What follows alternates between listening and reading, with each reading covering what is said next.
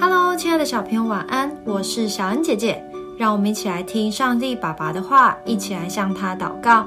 希伯来书十二章五到八节：我儿，你不可轻看主的管教，被他责备的时候，也不可灰心，因为主所爱的，他必管教；又鞭打凡所收纳的儿子。你们所忍受的，是神管教你们，待你们如同待儿子。焉有儿子不被父亲管教的呢？管教原是众子所共受的。你们若不受管教，就是私子，不是儿子了。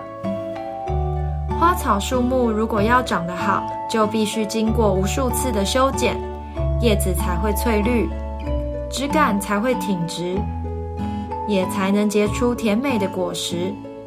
就好像父母、师长以及神的管教一样，为了让我们更好，就必须先减掉我们不好的个性及习惯，但这会使我们觉得很难受。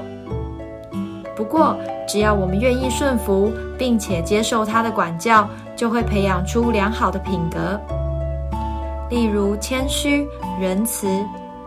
当被管教的时候，不要急着否认或发脾气。而是要静下心来，想一想自己不对的地方，并且下定决心改进，这样就不会再犯一样的错了。